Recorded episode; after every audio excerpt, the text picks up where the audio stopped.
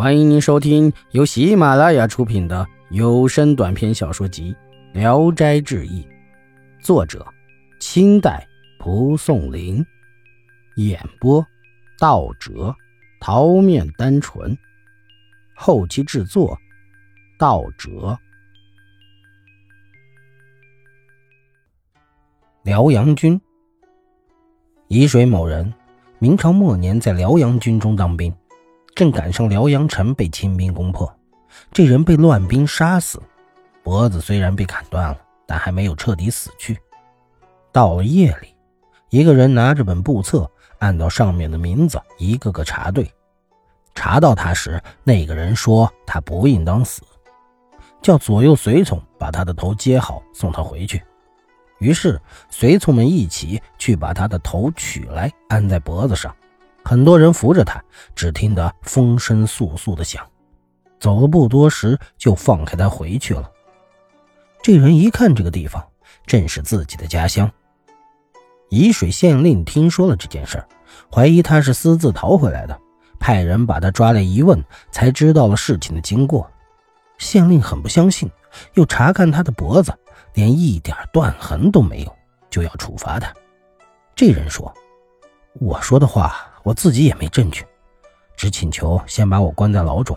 断头的事儿可以是假，辽阳城被攻破的事儿不会是假。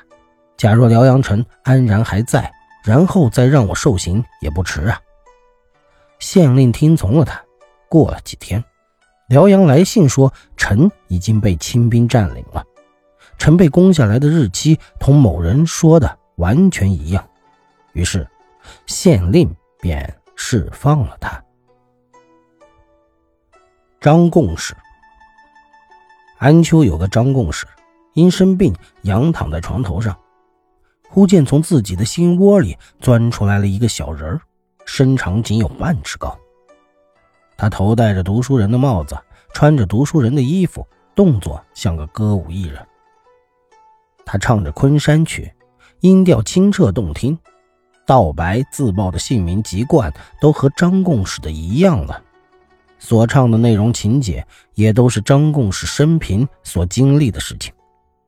四折戏文都唱完了，小人又吟了一首诗，才消失不见了。张贡士还记得戏文的大概内容，为人讲述过。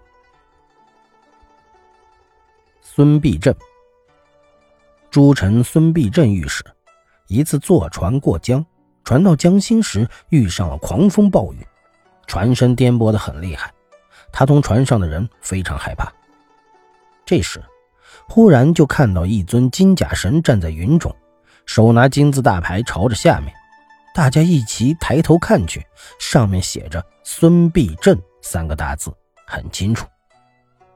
大家对孙必正说：“哎，一定是你有罪，天神前来捉拿你，请你赶紧到别的船上，不要连累了我们。”孙必正还没来得及回答，大家不管他同意不同意，见旁边有一只小船，就一齐将他推了上去。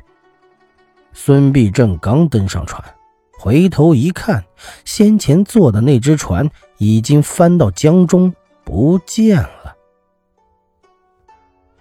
元宝，广东临江那里的山崖高险峻，常有元宝嵌在岩石上。崖下面波涛汹涌，船不能停泊。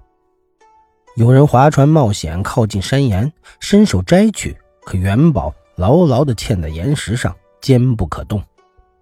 如果某人命里注定要得到此宝，则一摘就落到手里。回头看时，刚才摘元宝的地方又生出了新元宝。本集演播到此结束。